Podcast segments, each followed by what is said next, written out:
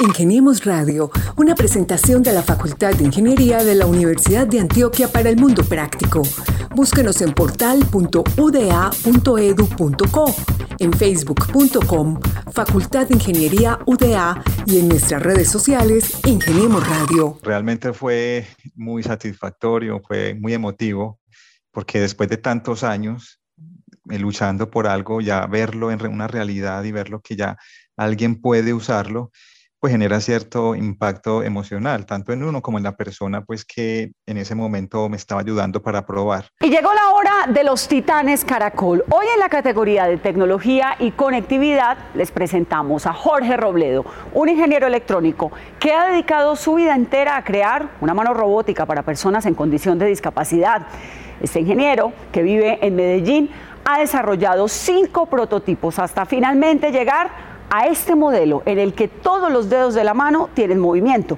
Por su ingenio, su innovación y por su trabajo, él es grande de corazón. Mi sueño es que el sistema de salud financie la rehabilitación de todas las personas que lo necesiten con, con mi mano.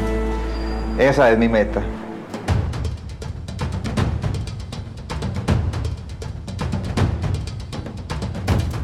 Aquí se inicia un nuevo episodio de Ingeniemos Radio, el programa que reúne a los rockstars y los proyectos de la Facultad de Ingeniería de la Universidad de Antioquia. En esta ocasión queremos darle las gracias a Lady Quintero, a Carlos Betancourt y a Mauricio Galeano en el Departamento de Comunicaciones de la Facultad de Ingeniería. Un abrazo desde la decanatura de Francisco Vargas Bonilla, nuestro decano, y yo soy Gabriel Posada.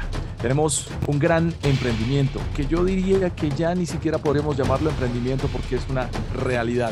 Pero para eso tenemos esta conversación, para verificar en qué va una idea que salió desde la Facultad de Ingeniería y con dos semilleros de emprendimiento importantísimos de la ciudad de Medellín. Así que para esta conversación, ingenieros Carlos Betancourt, demos la bienvenida. Gabriel, un saludo muy especial para ti, para todos los oyentes y en especial para Jorge que nos acompaña en este programa de Ingeniemos Radio hoy. Eh, como lo decías anteriormente, un programa muy especial porque, y como lo mencionabas, que hace rato dejó de ser emprendimiento porque ya es una empresa legalmente constituida y que lleva ya muchos años en el mercado. Entonces, por eso hoy hablaremos con Jorge Alberto Robledo Ramírez, quien nos contará acerca de esta idea que inició cuando aún era estudiante. Bueno, primero que todo, eh, eh, hola a todos, mi nombre es Jorge Robledo. Bueno, soy ingeniero electrónico de la Universidad de Antioquia. Te cuento pues que este emprendimiento o la idea nació cuando estaba estudiando pues la ingeniería. En resumen, la empresa Prótesis Avanzadas, prótesis de mano en impresión en 3D, tecnología que se adapta al cuerpo humano. Y Jorge Alberto Robledo Ramírez, ingeniero electrónico, egresó en el año 2010. Si tiene curiosidad mientras empezamos esta conversación, entre a la página web prótesisavanzadas.co en una sola palabra, prótesisavanzadas.co. Como mencionábamos en ese preámbulo cuando le estábamos dando la entrada a nuestro programa, todo inició en ese pregrado. Brevemente cuéntanos por qué iniciaste con esa idea cuando estabas en el pregrado. ¿Qué te impulsó a ayudarle a la gente que tenían amputaciones de alguna parte de su cuerpo? Claro, mira, te cuento pues que eh, en su momento estaba en la universidad, estaba ya cursando como el sexto semestre o séptimo semestre de ingeniería electrónica, estaba navegando por internet cuando me encuentro con una noticia en YouTube sobre un lanzamiento de una prótesis robótica de la empresa Ottobock, que es la empresa, una empresa alemana con eh, o la más grande en el mundo en términos de de, dispositivos médicos y ortopédicos. De ellos estaban lanzando la mano Miguel Ángel, una mano robótica pues muy avanzada, la cual me causó mucha curiosidad y empecé como a investigar un poco hacia quién iba dirigido, em, su, su, precio y su tecnología. Cuando me di cuenta pues que sí, era un, es un elemento muy, muy interesante y, que puede ayudar, puede ayudar mucho, pero era demasiado costoso. Tenía un precio alrededor en su momento de 50 mil dólares.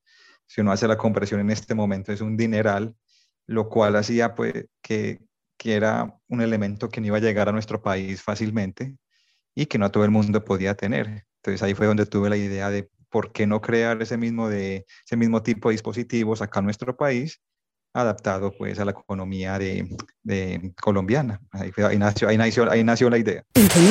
Radio. Es muy interesante porque yo recuerdo ese documental de hace cuánto, más de 10 años, una, una mano robótica, una mano biónica de 50 mil dólares. Y claro, eso ponía con las condiciones de nuestra realidad económica muy distante de ese sueño que siempre se había centrado en trabajar con prótesis para Jorge Alberto. Pero hablemos antes de esto eh, de un prototipo que ya se te ocurrió en la cabeza y que lo trazaste en casa y en las instalaciones del Tecnoparque. Y a partir de ese primer modelo, ¿cómo te sometió eh, la situación a perfeccionar su, su, estructura y finalmente el funcionamiento y la adaptabilidad? Claro, mira, pues inicialmente eh, yo tuve la idea cuando estaba pues en el pregrado, entonces me empecé a ir o a escoger las materias que yo pensaba que me iban a ayudar como para crear robots. Entonces esto era electrónica análoga, electrónica digital, toda la parte de potencia. Yo le fui dando, durante el pregrado, le fui dando pues como la idea, creando la idea en mi cabeza y cómo podría ser un prototipo. Ya cuando me gradué, fue que empecé a trabajar en mi casa, empecé a comprar todo tipo de elementos y herramientas que, que me podían ayudar como en la tarea y estuve trabajando en mi casa alrededor de cuatro años. Fue un tiempo de mucho aprendizaje, me tocó estudiar bastante, crear muchos prototipos, todo por pues, ensayo y error, teniendo ideas, probándolas y yéndome por el camino que, que pensaba que me iba a ir mejor. Eh, tuve el apoyo también de, pues necesitaba algunos equipos electrónicos que no tenía en este momento en la casa, como por ejemplo fuentes, osciloscopios, generadores de onda y me di cuenta en que en el Tecnoparque prestaban estos equipos para desarrollar proyectos. Me presenté y tuve la oportunidad de trabajar allá un tiempo para desarrollar un circuito muy específico, que eran los sensores mioeléctricos, los cuales sí quería desarrollarlos pues de manera propia y ahí le fui dando forma a todo el proyecto. Pasar del diseño del ensayo a la realidad es algo motivante y satisfactorio para quienes realizan este tipo de trabajos, pero yo creo que es más satisfactorio y emocionante ver cuando realmente ese diseño se convierte en una realidad y va a beneficiar a algo.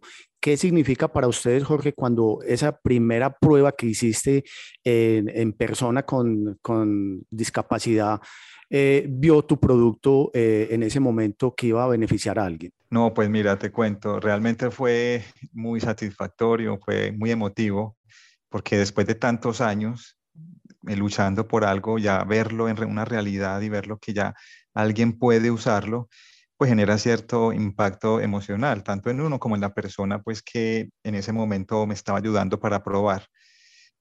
no, fue como la culminación de tantas ideas, tanto estudio y, y continuar luchando por la idea que se vio plasmado en ese momento. Entonces fue algo muy, muy, eh, muy emotivo y lo bueno fue que, que estaba funcionando. O sea, no solo era que llegó la persona y lo probamos y no funcionó, no, funcionó y, y eso lo alienta a uno a continuar y seguir mejorándolo. ¿Tenías alguna razón específica por la cual llegar a esta validación, como se dice en el emprendimiento? ¿Había alguna persona cercana con alguna situación en una de sus extremidades o simplemente fue la iniciativa y la utilización de tu conocimiento o ambas cosas o de pronto una cosa más que de pronto no hayamos preguntado? Pues eh, no, no, no tenía una persona cercana que tuviera algún tipo de discapacidad, pero sí sabía que en Colombia había demasiadas personas que podían necesitar esto y también mirando y evaluando un poco qué se conseguía en ese momento en el mercado, eh, dado el caso pues, de, una, amputación, yo decía que, no, que, había, que había una necesidad de que surgiera este tipo de tecnología aquí. Así que fue como esa tarea, esa inspiración de lo que mencionabas ahora, de aplicar todos los conocimientos adquiridos y darle, darle forma, darle sentido para que ayuden a las personas. Esa fue como la mayor motivación que tenía en el momento ¿no? y que, que todavía conservo, es poder actualizarnos en conocimiento y poderlo aplicar a las personas que lo necesiten. Gabriel, usted que ha sido una persona de, de radio, de tecnología y que ha estado eh, en el medio tecnológico. Eh, ¿Cuántas veces ha visto caer, digámoslo así bruscamente, eh, emprendimientos que se quedan y no vuelven a, repetir?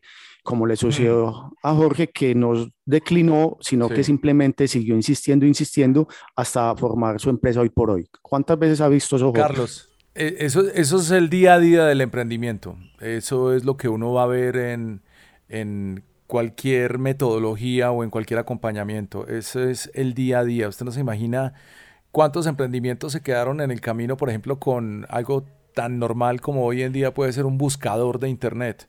O cuántos se quedan en el camino y desisten buscando, por ejemplo, una solución para eh, un carro eléctrico, que entre otras cosas está sucediendo hace más de 100 años. Lo que te quiero decir, que me parece más admirable de Jorge Robledo y todo su equipo, es que su proyecto no lo dejó de existir por la naturaleza misma de lo que era y por entenderlo como un servicio. ¿No es así, Jorge? Sí, así es. O sea, era como esa, esa motivación de tener algo que iba a impactar en forma positiva la vida de las personas. Entonces, era, eh, ha sido pues una idea, un ideal que, que para mí ha sido de total entrega y luchar por él para que saliera adelante y por ahora también seguir evolucionando y conservar pues el crecimiento de la empresa. Así que ha sido pues hasta el momento, se puede decir que toda una aventura con muchos altibajos. Ingeniemos Radio. Esa mano robótica de, de ese pregrado ¿en qué punto se encuentra hoy por hoy? Pues mira, realmente ha sufrido bastantes cambios. Pues te cuento que inicialmente, cuando empecé el proyecto, eh, no tenía impresoras 3D, apenas estaban llegando a ser comerciales. Entonces tenían un valor considerable. En su momento me tocaba comprar láminas de plástico, que las compraba acá, acá en Medellín.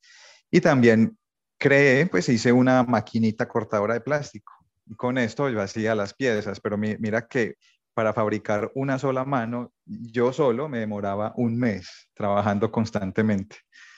Entonces ahí vi la necesidad de, no, necesitamos una herramienta diferente, una máquina que nos permita crear estas, estas piezas de forma más rápida, más precisa y, y más, pues, y una forma económica. Ahí fue donde donde apareció en el momento exacto la, impresión 3D. Me, puse a estudiar un poco sobre el tema, me conseguí una, maquinista, una maquinita de esas con la ayuda de mis padres y familiares también. Y, empecé a trabajar y ahí fue cuando yo dije, no, la impresión 3D es la herramienta perfecta para, para este tipo de negocios. Y empezamos y, y, empecé a meterle pues la fuerza al estudio de impresión 3D y aplicarlo en esto. Y hasta ahora hemos evolucionado mucho, hemos conseguido máquinas cada vez, con, eh, cada vez mejores, con materiales más resistentes, eh, hemos mejorado mucho las técnicas de fabricación y ensamble, todo ha sido un proceso de, aprendizaje. Eh, en este momento llevamos ya seis años como empresa, nosotros la fundamos más o menos en el 2015, pero ya ventas empezamos en el 2016. Em, y, y, es una evolución constante. Afortunadamente, muchos más ingenieros se han sumado a nuestra causa y cada uno aporta con su conocimiento a mejorar y encontrar nuevas formas de hacer las cosas con ese objetivo de lograr beneficiar a muchas más personas. Jorge, quedémonos ahí en la tecnología. Eh, no solamente se le apareció la impresora 3D, se le apareció la Virgen en la mitad de la validación de su emprendimiento para ser un poquito más folclóricos. Porque si usted hubiera estado haciendo ese emprendimiento, y esto responde un poco a la pregunta de Carlos eh, hace unos minutos atrás, si este emprendimiento hubiera sido del año 2000, probablemente se hubiera quedado estancado en el tiempo, pero es tan de buenas que justo en el momento en que estaba validando y que estaba realizando sus prototipos, llega algo impensable como fue la impresora en 3D, que a pesar de que ha venido implementándose eh, después del año 2010, diría yo, pues su proliferación llegó en la mitad de la década y esto es la combinación de un montón de oportunidades y de versatilidades. ¿Qué conclusión, qué enseñanza te dejó eh, la oportunidad de abordar esta tecnología y aparte de esas oportunidades, qué elementos y qué materiales estás usando más allá del plástico? La impresora 3D fue inventada en 1986. Bueno, pues mira, te cuento que hay un aprendizaje muy importante y es ser muy flexibles al momento de abordar cualquier problema que sea. Eh, en, su momento, la impresión 3D fue como ese, camino que se abrió y nos mostró una nueva forma de hacer las cosas más rápido, más eficientes. Y lo mismo, a lo largo del camino nos ha tocado sortear cantidad de, problemas. Entonces, la, idea es aprender a ser flexibles y aprovechar herramientas tan poderosas como es el Internet. El Internet es una ventana al mundo, lo que nos muestra qué hay en mercados exteriores, qué nuevos conocimientos se están adquiriendo o se están, se están generando alrededor del mundo. Y, podemos aprovecharnos de eso, aprender de, de, personas que también están investigando en muchos campos. Entonces, es un, es, un, es un, la empresa también es un generador de conocimiento, ya que estamos aprendiendo de tecnologías alrededor del mundo, aplicándolos aquí, enseñando esas tecnologías y entre todos aprendiendo. Claro. Em, es un laboratorio. sí, exactamente, un laboratorio. Y en temas de, de, materiales, también cada, no sé, periódicamente van sacando cantidad de materiales nuevos con nuevas características, más resistentes o más flexibles. Entonces nos toca estar muy pendientes, hacer sondeos de mercado constantemente para ver qué hay nuevo y que podemos aplicar en, esta, en estos desarrollos, porque al fin y al cabo, yo siempre digo que una mano robótica o cualquier elemento electrónico nunca va a estar terminado, ya que siempre van a haber cosas nuevas que se pueden aplicar para mejorar y, y crear más funcionalidad o más beneficios para las personas. Así que es algo que está en constante evolución. Y el modelo de mano robótica desarrollada por Jorge Robledo tiene un valor 10 veces inferior al que puede tener ese mismo aparato en el mercado internacional. Los impulsos hay veces ayudan mucho. ¿Qué tanto sirvió o qué tanto te sirvió, Jorge, eh, haber estado en Titanes Caracol para todo este montaje que tú tenías pensado y que hoy por hoy está eh, bien formado? Pues hombre, mira, Titanes Caracol, pues eso fue esa, esa ventana de visibilidad que nos dio para Colombia. Fue una oportunidad muy bonita, pues en un momento muy preciso. O sea, eh, para poder sacar la mano como dispositivo médico, primero nos tocó sacar el registro INVIMA, o sea, eh, hacer un montón de documentación, de pruebas para poder demostrar que esto era un producto seguro y que podía entrar al mercado como un dispositivo médico. Entonces fue algo muy particular que cuando precisamente teníamos ya registro INVIMA, salimos en Titanes Caracol. Entonces cuando nos, nos dieron esa visibilidad, empezó mucha gente a llamarnos, a preguntar por las manos y ya teníamos eh, la ventaja de que ya teníamos registro INVIMA. Entonces fue todo como en un momento muy sincronizado para que cuando se dio esa oportunidad Titanes Caracol, tuviéramos ya todo listo para empezar a ofrecer, a ofrecer estos productos. Entonces, no, Titanes Caracol fue una, un escalón o sí, una, algo muy grande que nos pasó para poder darle visibilidad al negocio, pues, o a la empresa y a lo que, y a lo que estábamos haciendo. Claro, tremenda vitrina. Bueno, de hecho también eso te ha nominado como una personalidad científica dentro del campo, podríamos decir, de las humanidades, gente que piensa en la gente. Y esa es una de las razones por las que queríamos hablar contigo hace un buen rato. Le estaba contando Carlos a Jorge aquí tras bastidores que supe de él hace ya unos siete u ocho años, antes de que estallara su personalidad y, su trabajo eh, así de esta manera tan grande en los medios, porque había expuesto su trabajo en un canal local.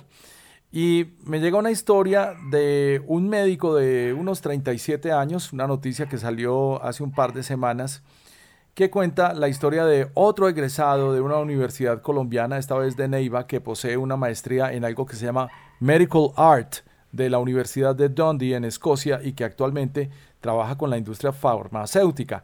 Él está proponiendo que cualquier tipo de paciente pueda ser candidato para tener un implante personalizado, diseñado digitalmente e impreso en 3D.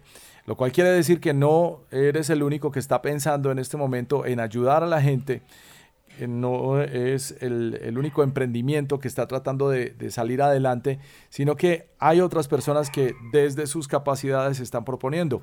Pero ¿qué opinas de este término que para mí es nuevo desde el día de hoy? Medical Art, en otras palabras, arte médico o arte científico?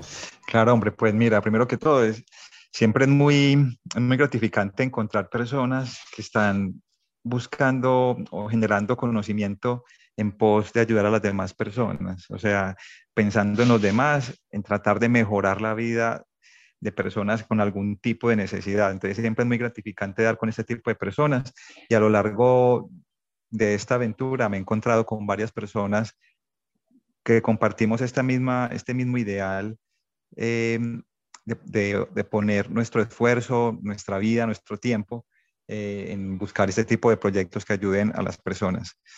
Y no, me imagino claro que la investigación que él está haciendo debe ser bien interesante y es un término muy apropiado, el arte médico.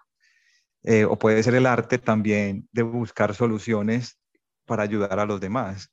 Yo creo que la tecnología siempre va a tener eh, un doble filo, porque nos puede ayudar para muchas cosas, pero al mismo tiempo también nos puede generar un decrecimiento, por así decirlo.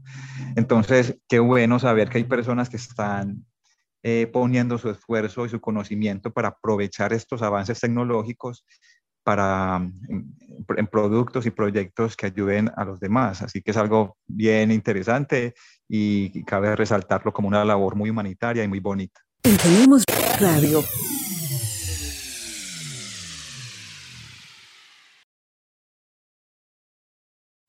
Pero yo creo que la pregunta que me faltó hacerte directamente entonces eh, podría ser más hacia lo artesanal, porque sí tiene mucho de esto, eh, y es el hecho de investigar materiales, de manipularlos y de encontrar unas respuestas exactas para unas necesidades específicas. ¿No crees, eh, Jorge, que tu trabajo también tiene gran parte artesanal a pesar de tu preparación científica como ingeniero y egresado en 2010 de la Universidad de Antioquia?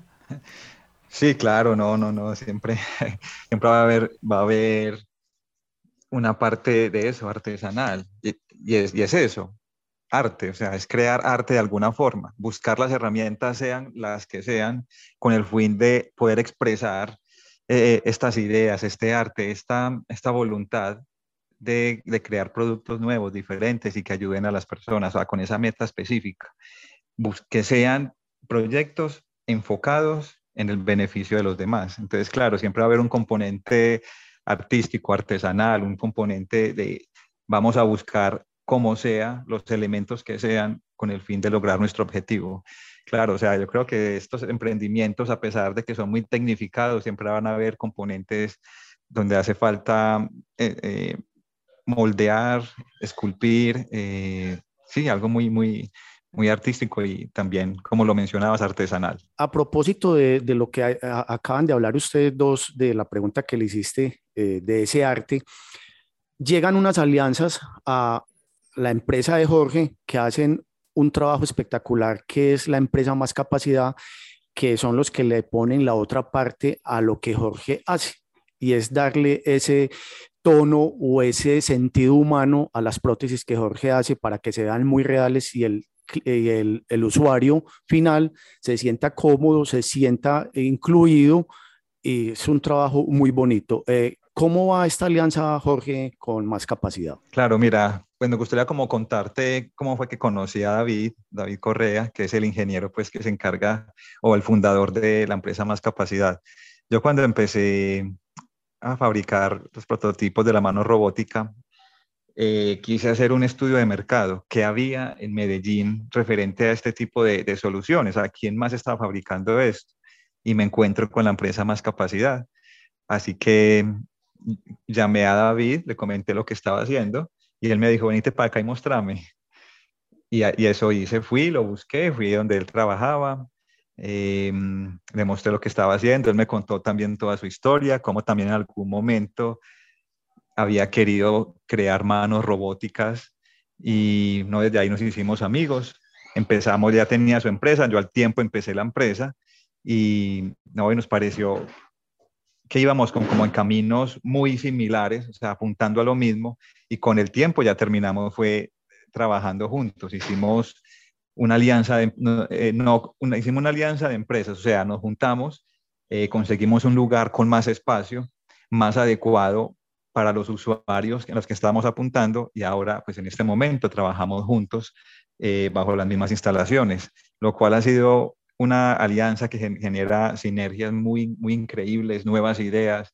Eh, no, para mí ha sido totalmente beneficioso tener esta, este acompañamiento de la empresa Más Capacidad y en especial pues de David, que es un ingeniero pues brillante. Un saludo para David Correa Castaño, para Sandra Gudelo Rengifo y para Catalina Gudelo Rengifo, que hacen parte de máscapacidad.com. Pilles esa página, Carlos, para que vea qué maravilla lo que han progresado ellos también en estos últimos cinco años. Hablando como emprendimiento y hablando como ideas ya concretas y logradas.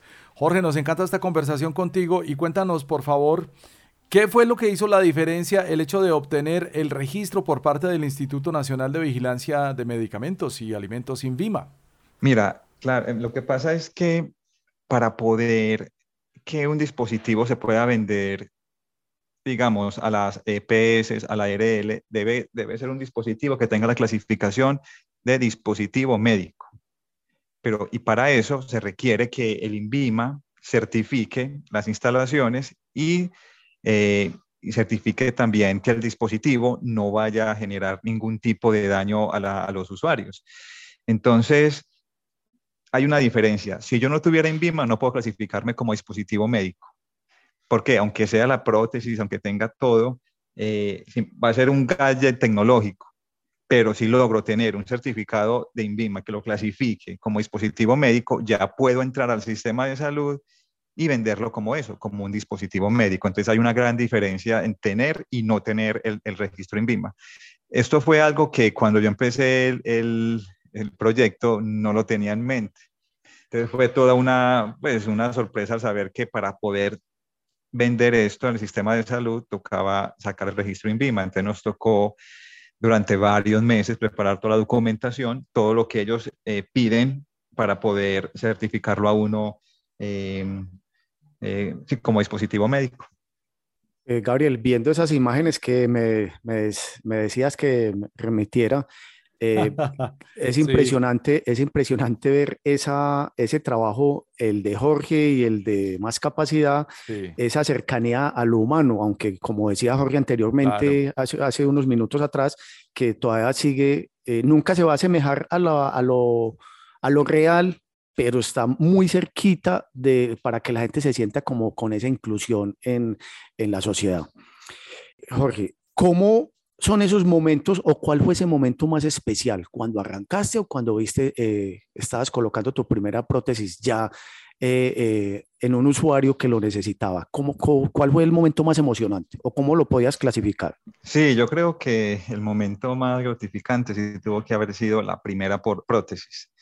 Eh, bueno, o podría decirlo en dos partes. La primera prótesis que coloqué como prototipo fue un momento muy, muy especial, ya como esa culminación de tantos años, como les contaba ahora, trabajando en la casa, eh, mucho esfuerzo, muy en, solitario, por así decirlo, porque yo, tomé o me apropié del proyecto y sabía que mm, podría avanzar hasta cierto punto, podría avanzar muy rápido yo solo porque estaba completamente dedicado a eso, pero sabía que en algún momento debía asociarme con otras personas para poder llegar y, volver esto una realidad.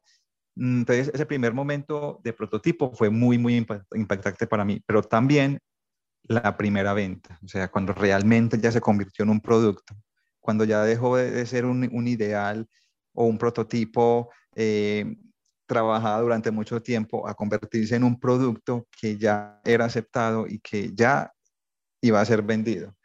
Eh, pero por supuesto, claro, y desde el momento en que pusimos la primera hasta ahora ha pasado ya mucho tiempo y mucha evolución de por medio, así que ya han cambiado un poco las cosas, sin embargo han sido un momento muy especial para mí que, que recuerdo de una forma muy vivida hasta el momento. Bueno, pues entonces hablemos de esas realidades de el proceso de un emprendimiento para explicarle a Carlos esos pasos que da un emprendedor que comienza con la validación, llega a la consolidación y después un momento de aceleración que es cuando hay que hacer una, una inyección económica y lograr que un emprendimiento vuele. ¿En qué etapas consideras que te encuentras en este momento, Jorge? Pues a ver, en este momento nosotros clasificamos como microempresa. somos 10, ya somos 10, 10 personas eh, enfocados eh, en prótesis y en otros proyectos que hemos, que hemos ido eh, poniendo en marcha. Entonces, sí, hay una gran diferencia cuando empezamos. Eh, yo empecé a trabajar con, bueno, mejor dicho, la empresa la formamos entre un primo y yo, eh, Juan Gabriel Arboleda. Él es un, ingeniero administrador y él fue, como me, me, encontraba con él frecuentemente en las reuniones familiares, eh, llegó un punto en que él me dijo, ven, montemos una empresa de esto ya. O sea, yo quiero poner capital para que montemos esta, esta empresa y saquemos adelante el proyecto. Y ahí se fueron dando las cosas y él fue el que puso ese capital inicial. Luego, afortunadamente, tuvimos la oportunidad de ganar algunos concursos de empresas, lo que nos permitió capitalizarnos, conseguir mejores equipos, ir, ir, ir consiguiendo personas que nos ayudaran en, este, con este propósito. Y, y, hasta ahora ya hemos venido con un crecimiento pues durante los, estos, estos seis años, eh, donde hemos contratado muchos más ingenieros, todos con el mismo, con el mismo, mismo objetivo de crear soluciones para ayudar a las personas.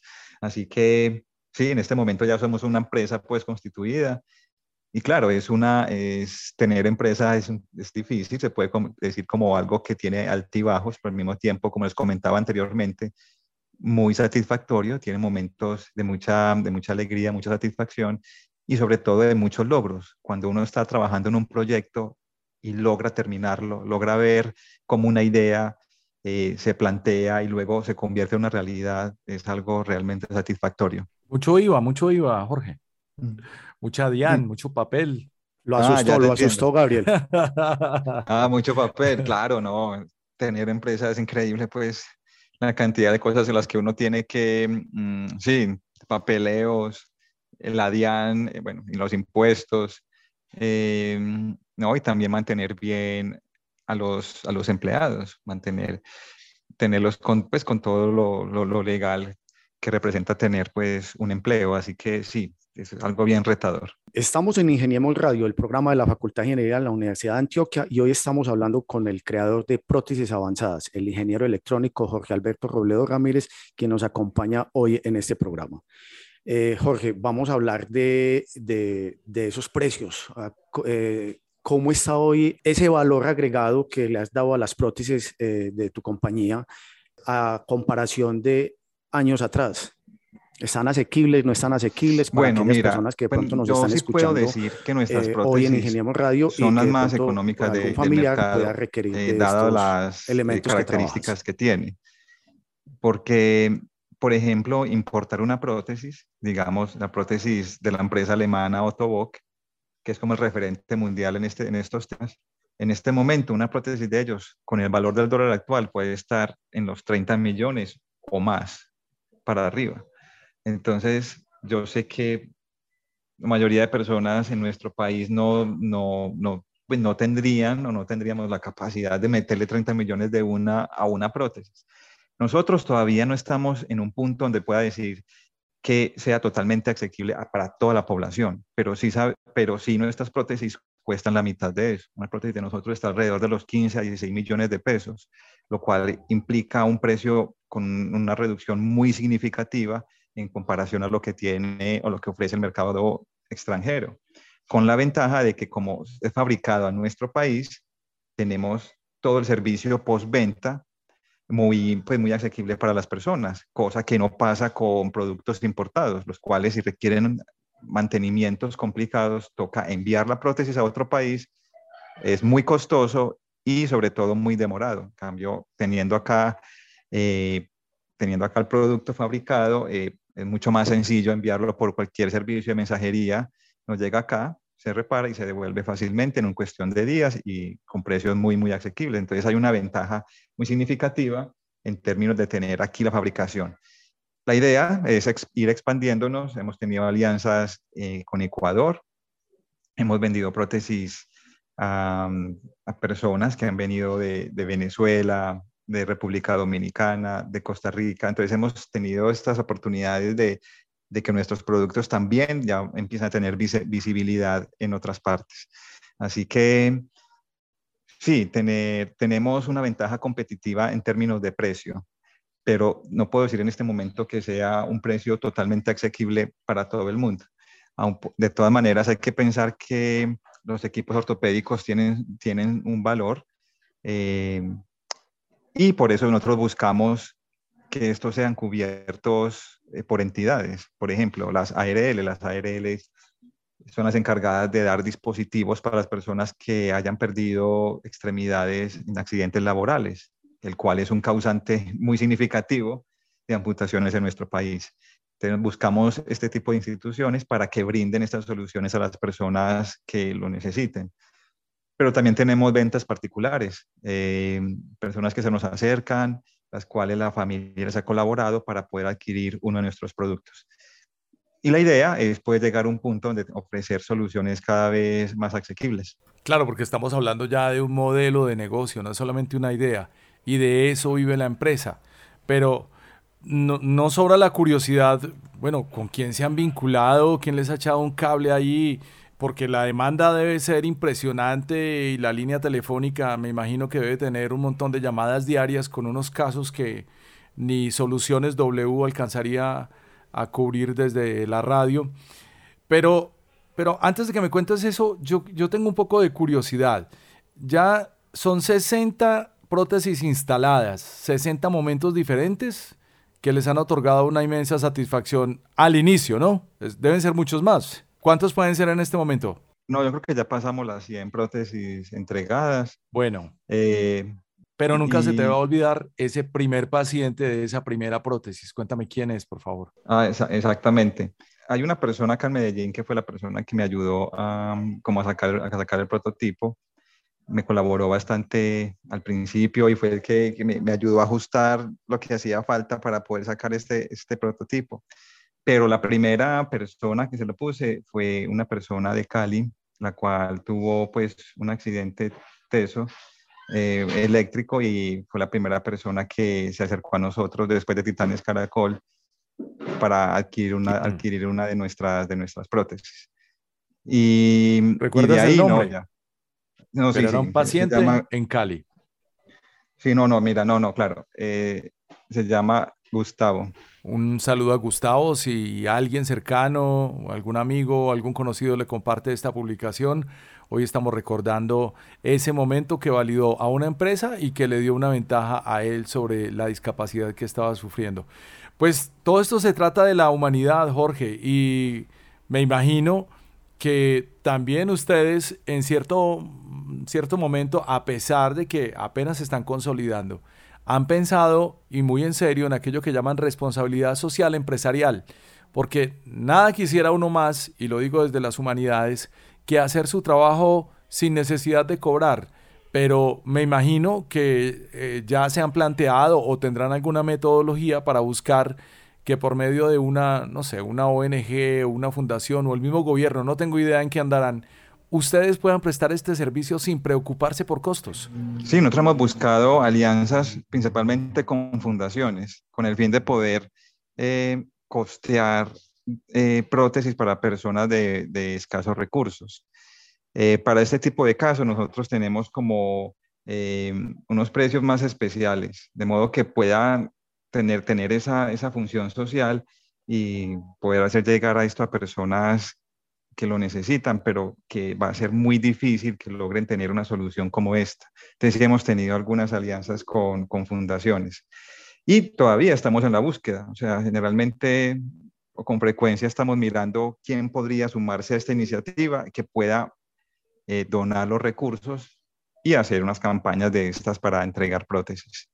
Estamos como en esas búsquedas eh, constantemente. Jorge, eh, para ir finalizando y para que los oyentes que nos están escuchando y quienes van a escuchar en las plataformas este programa, ¿dónde están ubicados y cómo los contactan a ustedes? Bueno, mira, nosotros estamos ubicados acá pues, en Medellín por por Belén Rosales, muy cerquita a la unidad deportiva Belén. Eh, y para contactarnos pueden buscarnos ya por Google como prótesis avanzadas o más capacidad, ya que estamos en, la misma, en las mismas instalaciones, o en la página de internet, como lo mencionabas ahora, www.prótesisavanzadas.co. Ahí está toda la información eh, de contacto y también pueden ver eh, lo que estamos ofreciendo en este momento. Em, ahí cabe resaltar pues que también hemos sacado un producto nuevo que esperamos comercializar muy pronto.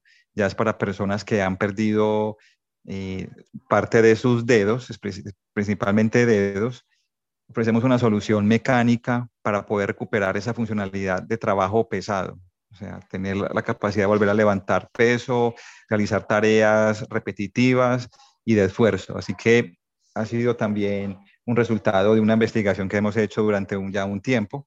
Y la idea es eso, ir sacando productos nuevos que ayuden a personas con necesidades específicas.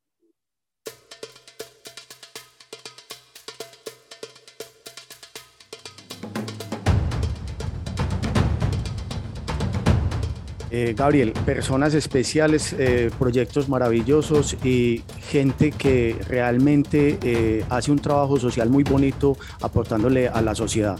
Gente que vemos que egresan de nuestra Facultad de Ingeniería de la Universidad de Antioquia y que hoy por hoy están aportándole a la sociedad su granito de arena, algo pues importantísimo para aquellas personas que han tenido alguna amputación. Hoy nos acompañó Jorge Alberto Robledo Ramírez, ingeniero electrónico de nuestra Facultad de Ingeniería quien, fue el es el creador de Prótesis Avanzadas, una empresa que hoy está legalmente constituida y aportándole a la sociedad. Así es.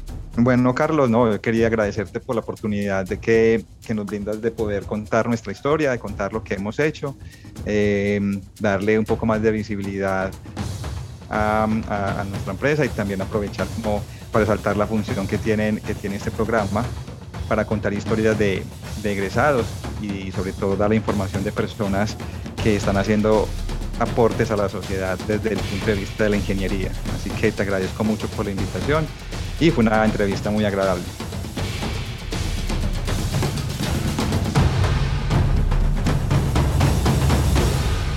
Esa es la voz de Jorge Alberto Robledo Ramírez, ingeniero electrónico, egresó de la Universidad de Antioquia en el año 2010 y hoy estuvimos preguntando por lo que en algún momento fue un emprendimiento, nos queda muy claro que ahora es una empresa además fusionada con otra, se llama Prótesis Avanzadas. Se dedican a prótesis de mano en impresión 3D, tecnología que se adapta al cuerpo humano. Un sueño que se había centrado en trabajar de esta manera y que a través de la tecnología y el conocimiento logró solidificar en el tiempo. A Jorge y compañía, a las dos empresas que trabajan en este momento unidas, un abrazo, muchísimas gracias. Yo creo que nos queda pendiente una próxima conversación porque tendremos que seguir hablando de esto de ciencia y arte. En la Dirección de Comunicaciones de la Facultad de Ingeniería de la Universidad de Antioquia, Mauricio Galeano, muchas gracias. A nuestro decano Jesús Francisco Vargas Bonilla, a nuestros egresados, que además nos encontraremos al final de este mes. Muchísimas gracias. Carlos Betancur y Gabriel Posada nos despedimos en este episodio de Ingeniemos Radio. Ingeniemos Radio, una presentación de la Facultad de Ingeniería de la Universidad de Antioquia para el Mundo Práctico. Búsquenos en portal.uda.edu.co, en facebook.com, Facultad de Ingeniería UDA y en nuestras redes sociales Ingeniemos Radio.